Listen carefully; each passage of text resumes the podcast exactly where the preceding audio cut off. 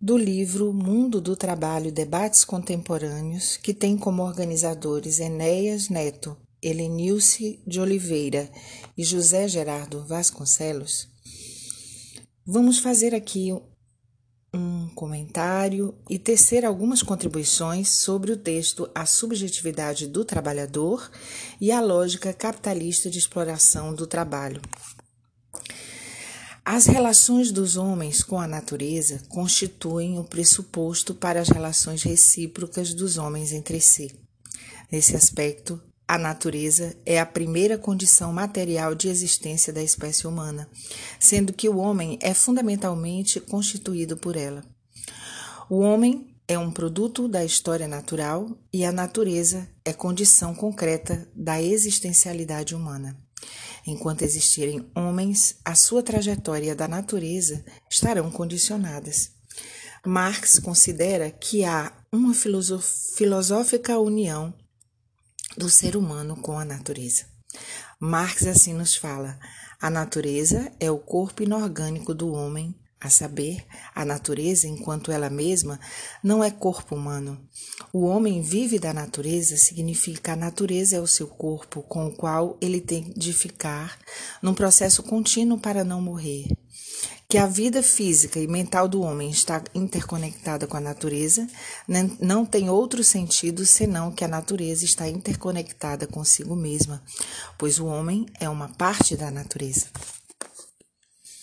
A autora comenta que para Schaff, 1997, o homem se distingue dos animais, sobretudo por suas propriedades sociohistóricas. No início do seu texto, já aqui salientando que o homem é um ser social, cuja essência se dá pelo conjunto das relações sociais apreendidas como generalidade interna que liga de modo natural os múltiplos indivíduos. Comentário. Lucas 2010 nos lembra que é na base da reprodução biológica do homem que o ser social se constitui, como uma terceira esfera ontológica. Necessário apontar então que o ser orgânico e o ser social dependem inclusive da existência do ser inorgânico. Todos carregamos dentro de nós a memória da evolução, carregamos a história das espécies que vieram antes de nós. No processo de desenvolvimento da vida, como em um labirinto inextricável, a natureza vai se complexificando. Lucas, refletindo sobre essa temática, aborda a teoria do salto ontológico. O referido autor considera que a essência do salto ontológico é constituída por rupturas, com a continuidade normal do desenvolvimento e o seu movimento não se dá de modo uniforme. Após cada salto, as mudanças ocorridas interferem na estrutura do ser e o projetam para novos níveis evolutivos da sua existência.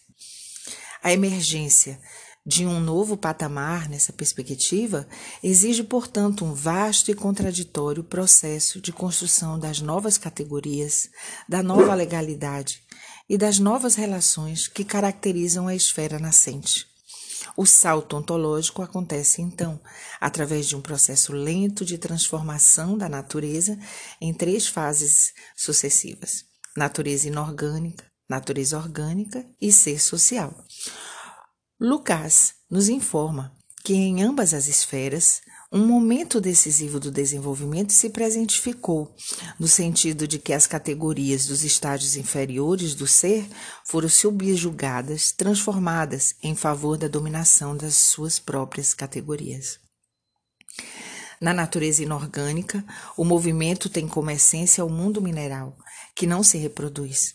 Sílica, água, gás carbônico, óxidos essenciais que, em seu processo de constituição, foram queimando e neutralizando as afinidades de seus elementos, progressivamente fizeram nascer a variedade do mundo natural. Teilhard de Chardin assim caracteriza o mundo mineral. O que caracteriza biologicamente, poder-se dizer, as espécies minerais é o terem tomado, à semelhança de tantos organismos incuravelmente fixados, um caminho que as fechava prematuramente sobre si mesmas. Por estrutura nativa, suas moléculas são incapazes de crescer. Para aumentarem e se estenderem, estas devem, portanto, de algum modo sair de si mesmas e recorrer a um subterfúgio puramente externo de associação.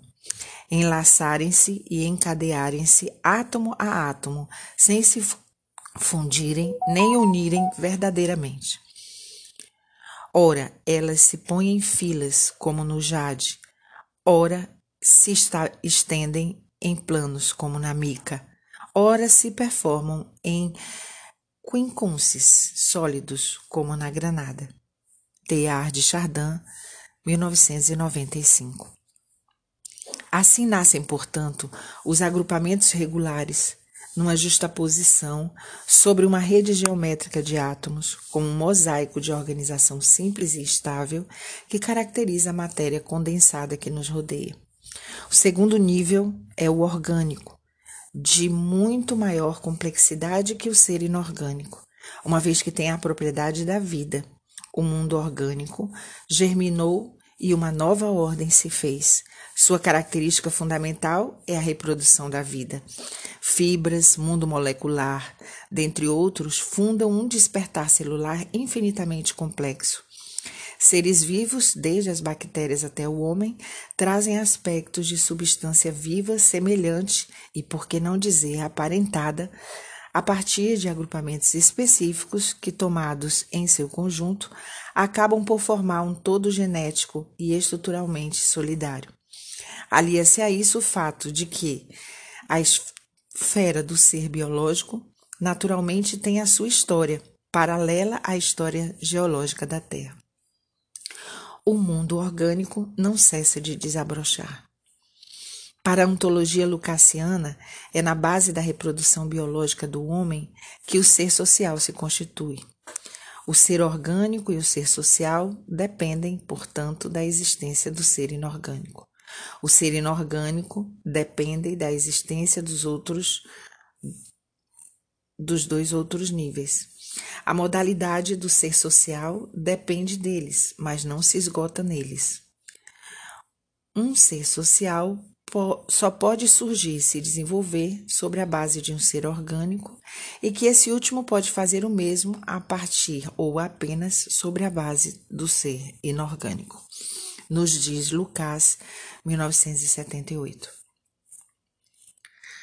A autora aponta que a estrutura psíquica, as concepções, opiniões, sistemas de valores humanos estão diretamente relacionados à sua atividade material e às relações materiais que estabelecem com outros homens.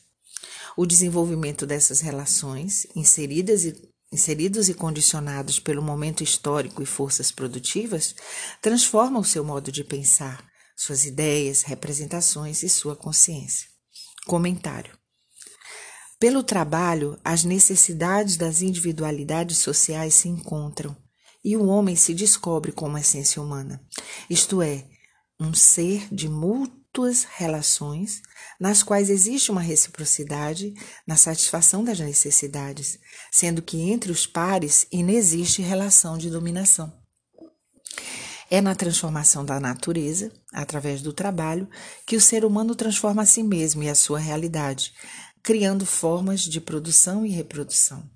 Ele operacionaliza a relação do homem com a natureza e, concomitante a esse processo, apresenta-se também a ação de consciência, imprescindível na construção da sociabilidade humana. Então, ser humano e natureza, ser humano é natureza e não apenas parte dela. Inclui-se aí a ideia de que na raiz da psique humana existe uma conexão básica com a natureza. Temos identidade terrestre, nem sempre lembrada. Nessa bagagem, fala em nós a voz da terra. A terra é uma forma de vida, um organismo vivo autorregulável que acolhe nossos corpos. Somos células vivas do corpo de Gaia. A autora nos diz que o ser social nasce a partir do trabalho, considerado como uma atividade humana em que o homem produz os meios e modifica suas condições de existência, criando e transformando a si mesmo. Ela nos diz que o trabalho é o momento da realização do ser social e a condição fundamental para a sua existência. Comentário: O trabalho, nesse sentido, é capaz de provocar o desenvolvimento do novo e inaugurar um tipo de reprodução, não mais no sentido biológico, e sim social. Ora, a reprodução é a categoria decisiva para o ser em geral, e o seu processo se dá num entorno e tem como base a natureza, que é modificada de modo crescente pelo trabalho e pela criatividade humana. Para Lucas, 2010, o ser significa o mesmo que reproduzir a si mesmo e tem como base irrevogável o ser vivo, o homem em sua constituição e reprodução biológicas. O texto nos diz que o trabalho compreende a prévia ideação, que é o momento que antecede e dirige as ações humanas, e a objetivação, momento em que converte a prévia ideação em um objeto socialmente posto. É aí que se dá o momento de conversão da subjetividade em objetividade. Tal processo de subjetivação e consequente objetivação da natureza constituída historicamente se dá na relação do homem com a natureza. A subjetividade no texto é posta como algo que se constitui na e pela prática, e não como algo posto naturalmente como uma essência interior. Então, a subjetividade seria algo que se constrói aos poucos. Nesse meu comentário agora, apropria-se do material, do mundo social e cultural, e o ser humano faz isso ao mesmo tempo em que atua sobre este mundo, criando-o e transformando. Então, retomando, neste comentário acerca do que o texto nos revela. A subjetividade seria algo que se constrói aos poucos. Apropria-se do material do mundo social e cultural e, a partir daí, ao mesmo tempo, o homem vai atuando sobre esse mundo, criando e transformando. Criando e transformando o mundo, o homem constrói e transforma a si próprio. Para Ana Bock, a subjetividade se relaciona com a síntese singular e individual que cada um de nós vai constituindo de acordo com o seu desenvolvimento e vivências na vida familiar, social e cultural. É o mundo das ideias, significados e emoções, construído internamente pelo sujeito a partir de suas relações sociais, de suas vivências e da constituição biológica é ainda a fonte de manifestações afetivas e comportamentais. A subjetividade pode ser ainda caracterizada como a maneira de sentir, pensar, fantasiar, sonhar, amar e fazer de cada um. Conforme Bleichmar, 2007, a produção da subjetividade é de ordem histórica, social e política, aludindo assim aos modos com os quais cada sociedade determina as formas como um indivíduo se constitui enquanto sujeito social e se insere no mundo em que lhe cabe viver. As modalidades de inserção de um sujeito no mundo contam, portanto, do efeito dessas demandas no processo de construção do seu psiquismo. Podemos dizer que estudar a subjetividade é buscar compreender a produção de novos modos de ser, isto é, as subjetividades emergentes, cuja fabricação é social e histórica. A autora nos diz que os objetos do trabalho humano são expressões das intenções, dos objetivos, dos talentos e da criatividade do homem, representando a concretização da sua atividade. Eles são a objetivação da sua vida. Comentário. Agnes Heller nos diz que o cotidiano é a vida de todos os dias e de todos os homens, em qualquer época histórica que possamos analisar. O cotidiano está presente em todas as esferas da vida do indivíduo, seja no trabalho, na vida familiar, nas suas relações sociais, lazer, etc. A esfera do cotidiano é uma esfera precisa, é a esfera do homem concreto. Nessa vida cotidiana, o homem se reproduz como indivíduo e reproduz a totalidade social. Raras são as vezes em que as pessoas não se deixam intoxicar por esse cotidiano. Raras são as pessoas que o rompem ou o suspendem, concentrando suas forças em atividades que as elevem desse mesmo cotidiano e lhes permitam a sensação e a consciência do ser humano total, em plena relação com o humano e a humanidade do seu tempo. A intensidade de uma grande paixão, o trabalho livre e prazeroso, uma intensa motivação, o encontro com seu desejo mais íntimo. O trabalho é uma das formas de suspensão do cotidiano que, se orientada para a emancipação humana, é capaz de promover a plenitude de comunhão do homem consigo mesmo, com os homens e com o mundo. Pelo trabalho, o homem transforma a natureza e é, consequentemente, transformado por ela. O homem vai ao mesmo tempo modificando-se em um processo permanente, alterando aquilo que é necessário para a sua sobrevivência, criando novas necessidades. Ao atuar sobre a natureza, este adquire a marca da atividade humana. Esta natureza adquire a marca da atividade humana. Esse processo de produção da existência humana é um processo social, uma vez que seres humanos travam nele relações de interdependência. Portanto, na base de todas as relações humanas, determinando e condicionando a vida, está o trabalho. Portanto, o trabalho é uma atividade humana intencional que envolve formas de organização e objetiva a produção de bens necessários à vida humana. A forma como esse trabalho está organizado e é dividido, os instrumentos e meios de produção e as relações sociais nele geradas formam a base econômica de uma dada sociedade. O trabalho deveria, portanto, ser uma atividade vital, criadora, prazerosa. No entanto, na perspectiva do modo de produção capitalista, a forma como o trabalho está organizado define relações sociais, políticas e econômicas calcadas na desigualdade.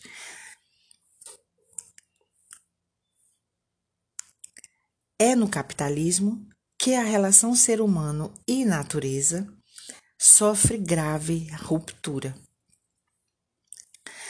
intensificando o processo de alienação. Foi Marx que apontou a crise ecológica sistêmica em suas análises naquilo que ele chamou de ruptura metabólica ou ruptura irreparável no processo interdependente do metabolismo social. A repressão dessa conexão ser humano e natureza na sociedade industrial nos fez perder o senso de pertencimento ao planeta e à comunidade da qual fazemos parte.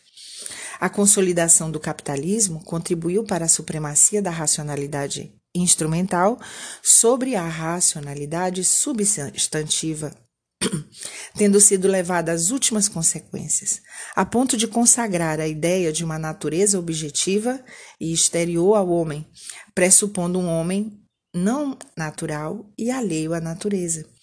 Eis então que a ciência e a técnica adquiriram um lugar central. As ciências da natureza se separam das ciências do homem, criando-se entre elas um grande abismo, tornando-se mais difícil qualquer tentativa de pensar o homem e a natureza de forma mais integrada. Ora, a relação entre o ser humano e a natureza envolve dimensões culturais, sociais, políticas, econômicas e psíquicas.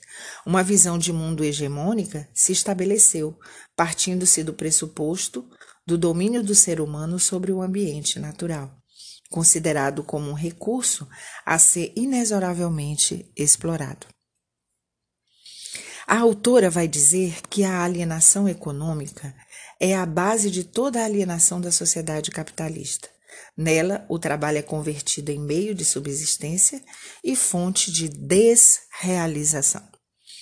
Comentário: Marx considera que o trabalho é humanizador, digno, estruturador da subjetividade. O trabalho é a categoria central no processo de socialização humana. O trabalho é visto como criação. No entanto, no sistema capitalista, o trabalho é alienante pelo desconhecimento do trabalhador do seu processo produtivo, é explorador porque gerador de mais-valia e acumulação de capital, é humilhante porque afeta negativamente a autoestima, é monótono em sua organização e conteúdo da tarefa. É embrutecedor, porque não desenvolve as potencialidades humanas. É foco na, tem como foco a repetição e a mecanização. É submisso pela aceitação passiva das características do trabalho, do emprego e das regras de mercado. A autora nos lembra que os produtos do trabalho humano aparecem como coisas alheias ou estranhas ao seu produtor, como se passassem a ter uma existência autônoma sob a forma de mercadorias. A força de trabalho é transformada em mercadoria e produz mais valor do que o seu próprio valor, criando a mais-valia. Comentário: mais-valia é o nome dado por Marx à diferença entre o valor produzido pelo trabalho e o salário pago ao trabalhador. Uma vez pago o salário de mercado pelo uso da força de trabalho, os capitalistas podem lançar mão de duas estratégias para ampliar sua taxa de lucro: estender a duração da jornada de trabalho, mantendo o salário constante, que é a mais-valia absoluta, ou ampliando a produtividade do trabalho pela via da mecanização, que é a mais-valia relativa. A autora nos chama atenção para outro aspecto da alienação, que é aquela que se dá em relação à sua vida genérica, à sua relação consigo mesmo e com os outros homens. Comentário. Nas suas conexões com a saúde mental, podemos dividir para fins meramente didáticos o ser humano na base da sua constituição em duas naturezas interconectadas, a natureza de dentro e a natureza de fora, juntas em experiências psíquicas e de praxis em um mundo vivo e não em um mundo coisa. Olhar para a natureza de dentro é estar consigo mesmo visceralmente, iluminado pela consciência, sendo a consciência que ilumina todos os estados. Esse legado se firma pelo diálogo interno que afina o ser com o estar. É conexão entre pensamento, sensação, intuição. É corpo, é movimento reconectado à energia vital. É conexão com a saúde, com a força que vem de dentro. Tal alienação da natureza de dentro é incapaz de provocar um senso de pertencimento. Tal alienação é capaz de provocar um estranhamento do ser humano em relação a si mesmo, aos outros da mesma espécie e de outra espécie. Metzner, 1995, afirma que uma das facetas dessa condição alienada do ser humano para com seu ambiente consiste na aparente amnésia coletiva que implicou a diminuição ou a perda da capacidade de simpatizar e se identificar com a vida não humana, ter humildade em relação às infinitas complexidades do mundo natural e agir de forma respeitosa com a natureza. Esse fenômeno que faz com que a biosfera seja saqueada em função do lucro, falando assim de natureza de fora, pode ser visto também como uma dissociação causada pela cultura, introjetada nas instituições políticas, econômicas e educacionais e em grande parte das religiões, que sustenta a crença de que espírito e natureza enquanto sensações corporais e emoções não são apenas separados e incompatíveis, mas também que a natureza é inferior ao espírito. A autora nos lembra que o homem é um ser genérico, porque sua atividade vital é uma atividade consciente e livre, que consiste na construção prática a partir da manipulação da natureza. A natureza aparece como sua realidade em uma ação consciente sobre o mundo objetivo. A espécie é seu próprio ser. Comentário.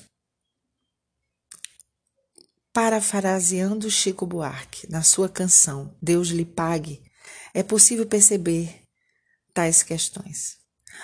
Por esse pão para comer, por esse chão para dormir, a certidão para nascer, a concessão para sorrir, por me deixar respirar, por me deixar existir, Deus lhe pague. Pelo prazer de chorar e pelo estamos aí, pela piada no bar e o futebol para aplaudir, um crime para comentar e um samba para distrair, Deus lhe pague. Por essa praia, essa saia, pelas mulheres daqui, o amor mal feito depressa, fazer a barba e partir. Pelo domingo que é lindo, novela, missa e gibi, Deus lhe pague. Por mais um dia agonia para suportar e assistir, pelo rangido dos dentes, pela cidade as unir, e pelo grito demente que nos ajuda a fugir, Deus lhe pague. Pela mulher carpideira para nos louvar e cuspir, e pelas moças bicheiras a nos beijar e cobrir, e pela paz derradeira que enfim vai nos redimir, Deus lhe pague. É assim que a vida cotidiana se transforma também num espaço de mediocridade.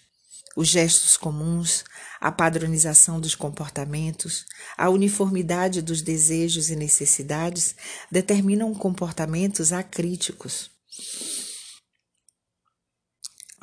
que aqui considerado como conhecimentos como acúmulo de informação e não reflexão. Parece que na vida cotidiana de nossos dias convive-se com uma cisão entre existir e subsistir, indivíduo e cidadão, o valor da liberdade individual reforçando paradoxalmente o singular, o particular, o privado e opondo-se ao outro, ao comunitário, ao coletivo, ao genérico. A dicotomia entre igual e diferente, o direito à diferença, que paradoxalmente, em vez de aproximar no complementar, afastou na oposição e intolerância do diferente. Parte todo, corpo, mente, emoção e espírito, material e espiritual. Dada a cisão presente na vida cotidiana, raramente percebemos a historicidade a que pertencemos todos, mas como elementos separados e reservados ao nosso próprio espaço e história privadas de cada um. Em que medida a vida cotidiana é em si o espaço modelado pela produção capitalista para converter o homem em robô? capaz de consumir dócil e vorazmente os produtos definidos e criados pela mídia, que tem eficiência produtiva, mas que não reflita ou não reflete sobre a efetividade e o sentido do trabalho e que fundamentalmente abdicou de sua condição de sujeito. O homem parece ter assim abdicado da sua condição de sujeito e de membro da comunidade humana, planetária e cósmica. A autora nos revela que tirar do homem o objeto da sua produção é tirar-lhe sua vida genérica, transformando a sua realidade vital em simples existência física. O homem aliena-se a si mesmo e, quando se contrapõe a si mesmo, entra em oposição aos outros homens. Os efeitos profundos na estruturação dos próprios sujeitos e em sua subjetividade. Separado dos meios de produção, ele passa a contar exclusivamente consigo mesmo, nas, com sua força de trabalho, para ter acesso às condições materiais de produção, visando sobreviver e se reproduzir, levando os indivíduos a situações de isolamento. Comentário: Os objetos, pessoas e relações subjetivas são vistos como mercadoria na no contexto da produção capitalista, em uma perspectiva de subjetividade alienada. Do ponto de vista das relações sociais e culturais existentes na sociedade, evidencia-se a busca pelo consumo desenfreado, onde os valores do ter se sobrepõem aos do ser. Esse aspecto traz impacto sobre a forma como as pessoas se relacionam, caracterizada pelo individualismo, pela efemeridade, pelo descompromisso. A vida é considerada apenas pela existência no aqui e agora, na vivência do presente, desconectado das memórias e das perspectivas de futuro. Há um individualismo exacerbado, com um consequente egoísmo generalizado. Valores tais como individualismo, neutralidade, competição reforçam a base dessa sociedade, que muitas vezes deixa suas decisões políticas, econômicas, culturais, existenciais e mesmo espirituais ao sabor ou não ou na mão dos agentes mandantes. Observa-se a presença de atitudes de passividade, produto da massificação e alienação generalizada do trabalhador sobre o seu processo de trabalho, sobre a sua sociabilidade, sobre a sua consciência. A relação alienada entre os homens se transforma em relação entre estranhos, e o próprio homem estranha-se a si mesmo. A autora apresenta ainda um panorama a partir da metade do século XX, em face da crise estrutural do capitalismo, da revolução tecnológica, do acirramento da concorrência internacional, que trouxe marcas profundas e transformações no mundo do trabalho. Comentário: Fazendo-se um recorte histórico, a partir da década de 70, é mistério traçar um pequeno panorama visando situar as transformações que se operam no novo mundo do trabalho e seus rebatimentos na questão da qualidade de vida no trabalho, dentre outras, na atualidade.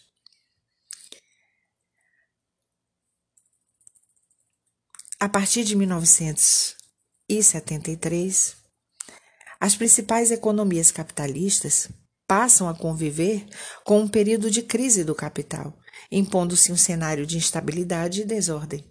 Essa crise é algo intrínseco ao movimento ampliado do capital.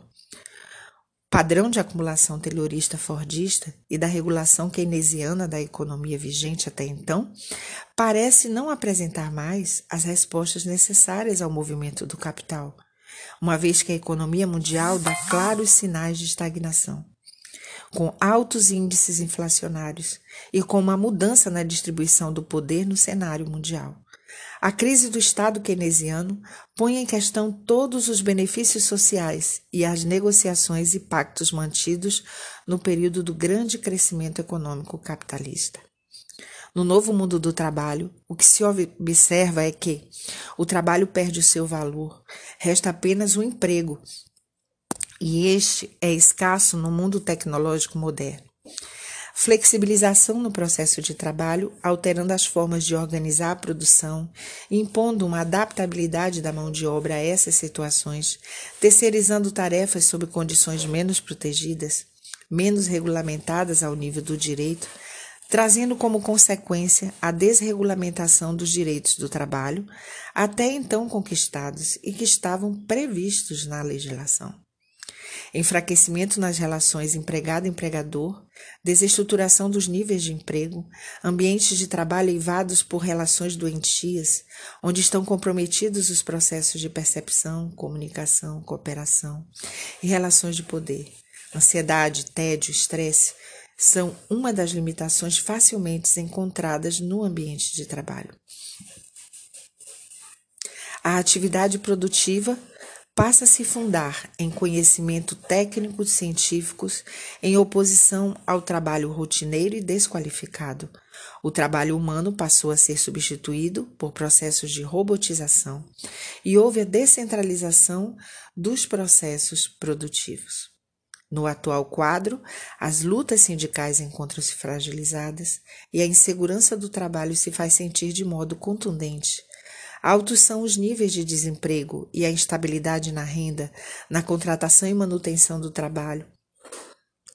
Alia-se a isso o desemprego estrutural que atinge a sociedade, deixando à margem contingentes populacionais que ainda não vivenciaram sequer uma primeira experiência de trabalho nos moldes até então conhecidos.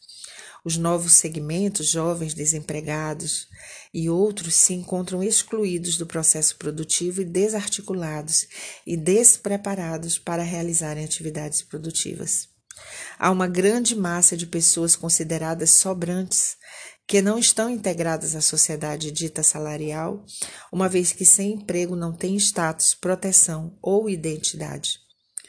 Nas sociedades industriais, os trabalhadores, ainda que fossem explorados, eram considerados indispensáveis ao processo produtivo. E foi essa condição que propiciou, através de reivindicações e lutas, a efetivação de proteções e garantias.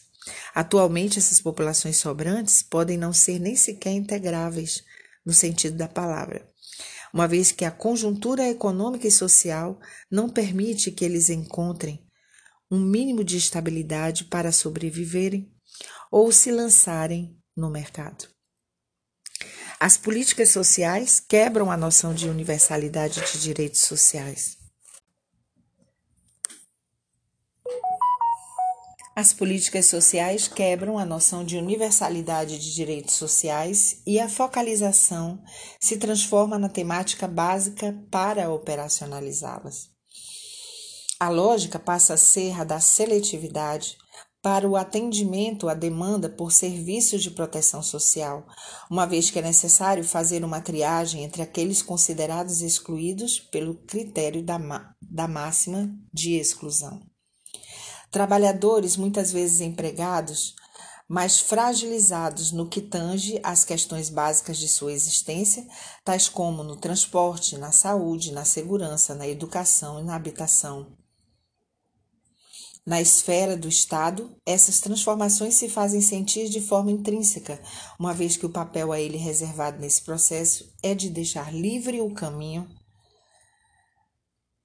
para o mercado e a iniciativa privada. A concepção neoliberal que subsidia esse momento surge como uma reação ao estado do bem-estar social, com suas funções reguladoras da vida social e enfatiza o livre poder do mercado. Ele passa a ser a grande esfera reguladora das relações econômicas, cabendo aos indivíduos a responsabilidade de nele sobreviverem. O cidadão é reduzido à condição de consumidor e a ele cabe encontrar estratégias para a sobrevivência dentro dessa lógica. Propõe-se uma redução nas funções do Estado, chamado Estado mínimo, que agora passaria a não mais interferir na economia, deixando essa função reguladora para o mercado e teria diminuído a sua ação na esfera da prestação de serviços sociais públicos, centralizando-se entre aqueles considerados mais pauperizados e excluídos. A autora nos fala que novos métodos e tecnologias que visam poupar tempo, espaço, energia e trabalho vivo em busca de uma economia de capital se fazem sentir.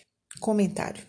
A título de esclarecimento, o trabalho vivo é o trabalho em si do sujeito produtor, ou seja, o trabalhador criador em ação para a consecução de um determinado produto.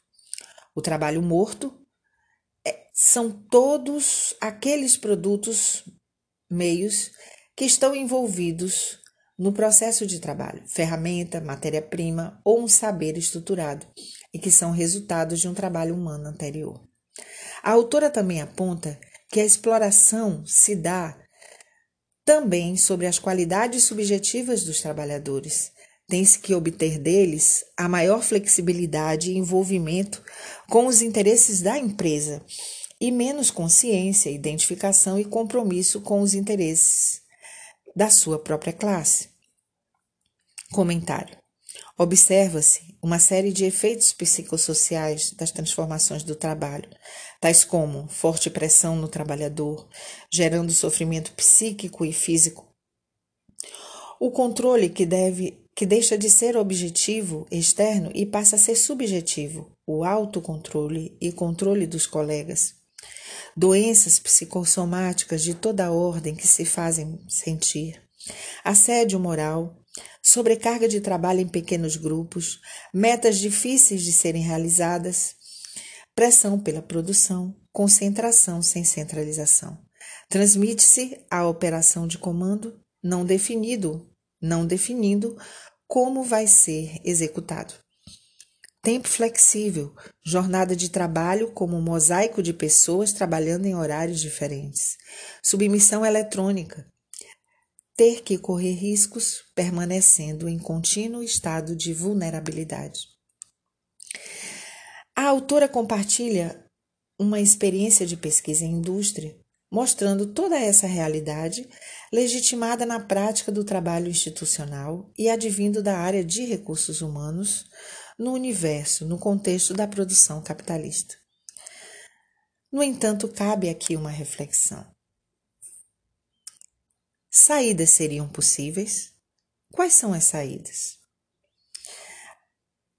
Algumas perspectivas podem ser aqui enunciadas, comentando e contribuindo com o texto. A primeira delas diz respeito à perspectiva de reconceber o trabalho com autonomia, autocontrole e autocomando. Reconhecer a criatividade, enriquecer os cargos, desenvolver estilos de liderança é, numa perspectiva mais crítica, construir uma economia com base no uso racional de recursos oriundos da natureza e da sociedade estabelecer fundamentalmente como ponto central o estudo e a compreensão do trabalho humano em todos os seus significados e manifestações. Partir de um RH tradicional para um RH a serviço da emancipação humana. E suposto, ações concretas são possíveis. Por exemplo, desenvolver um processo de diagnose acerca da organização, buscando identificar como esse trabalho está organizado, quais as suas formas de exploração e as perspectivas de superação. Efetuar a análise da forma como o processo de trabalho está organizado e as suas relações com a cultura da organização essa ideia parece extremamente plausível se para o profissional de gestão de pessoas é, for uh, construído a perspectiva de trabalho conjunto nesse processo de autodiagnose com todos os envolvidos no processo. Uma outra ideia, buscar projetos que visem promover as condições gerais para atrair, manter condignamente e em condições de trabalho adequadas os profissionais que fazem parte da organização prover um conjunto de benefícios adequados à complementação das condições de vida oferecidas pelo salário dentro de padrões modernos de salários indiretos, celebrando parcerias com entidades e equipamentos sociais capazes de dar um suporte mais adequado às questões da sua sobrevivência, contribuindo para levar a dignidade para além das fronteiras da empresa. Discutir os processos de participação ativa nas atividades cotidianas da organização, no sentido de resgatar o papel do trabalhador como sujeito que pensa, cria e inova, e não de mera peça que se agrega ao sistema e o reproduz. Buscar sanear condições adversas de relações, promover a profilaxia do trabalho e o bem-estar profissional, dentro das possibilidades que a contradição capital-trabalho impõe, apoiando e orientando as chefias e equipes de trabalho na boa resolução de suas relações recíprocas. Priorizar programas que tenham relação com as necessidades primeiras desses sujeitos. Apoiar o desempenho profissional dos empregados, através do desenvolvimento de projetos individuais e coletivos de fortalecimento e melhoramento que incentivem a sua autonomia, iniciativa e autodireção, bem como resgatem o seu progresso e crescimento em todos os níveis. impulsionar ações que incentivem a autoajuda, a solidariedade intra e intergrupal, buscando construir dentro do espaço organizacional uma perspectiva de trabalho que contribua para a emancipação humana. Ao profissional que cria, planeja ou orienta programas e projetos de gestão de pessoas no trabalho, cabe sair na contramão do continuismo, desenvolvendo uma ação profissional crítica e reflexiva que resgate o que é fundamental para concretizar no cotidiano tais ideais, envolvendo os sujeitos em todas as etapas do processo. Fundamentalmente, contribuir para reinventar o trabalho em novas bases, resgatar a cidadania organizacional e constituir ou construir um novo olhar onde o trabalhador é compreendido numa perspectiva de totalidade, colocado de pé e consciente de sua potencialidade e de sua interesse.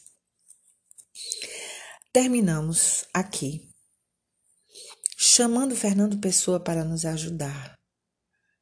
Ele que resgata a intensidade e a percepção do cotidiano como se fora algo novo e incita a atitude de abertura para perceber a novidade do mundo presente a cada momento, dando-lhe sentido. O meu olhar é nítido como um girassol. Tenho o costume de andar pelas estradas, olhando para a direita e para a esquerda e de vez em quando olhando para trás. E o que vejo a cada momento é aquilo que nunca antes eu tinha visto. E eu sei dar por isso muito bem. Sei ter o pasmo essencial que tem uma criança, se ao nascer reparasse que nascera deveras. Sinto-me nascido a cada momento para a eterna novidade do mundo.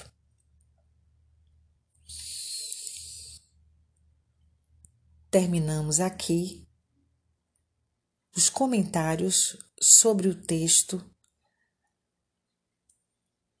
e as contribuições necessárias à reflexão do papel do profissional da psicologia organizacional e do trabalho, o papel da psicologia e gestão de pessoas em um mundo tão contraditório, tão caótico